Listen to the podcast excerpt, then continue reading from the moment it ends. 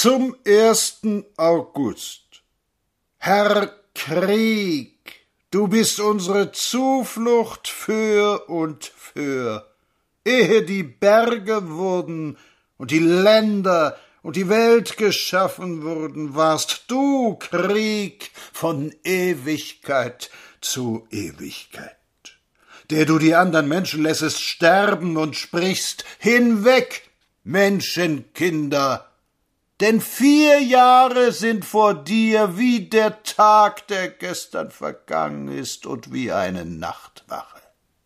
Du lässest sie dahinfahren wie einen Strom, und sie sind zum Glück wie ein Schlaf, gleich wie ein Gras, das doch bald welk wird. Das machet dein Zorn, dass sie so vergehen, und dein Grimm, dass sie, sie, sie so dahin müssen. Denn ihre Missetaten stellest du vor dich, ihre Sünden ins Licht vor deinem Angesichte. Ihr Leben wäre zwanzig Jahre, und wenn's hochkommt, so sind's fünfundzwanzig. Und wenn's köstlich gewesen ist, so ist es schnell dahingefahren, als flögen sie davon.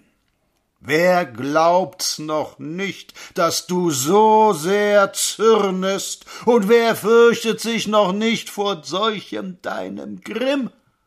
Lehre sie bedenken, dass sie sterben müssen, auf dass wir klug werden.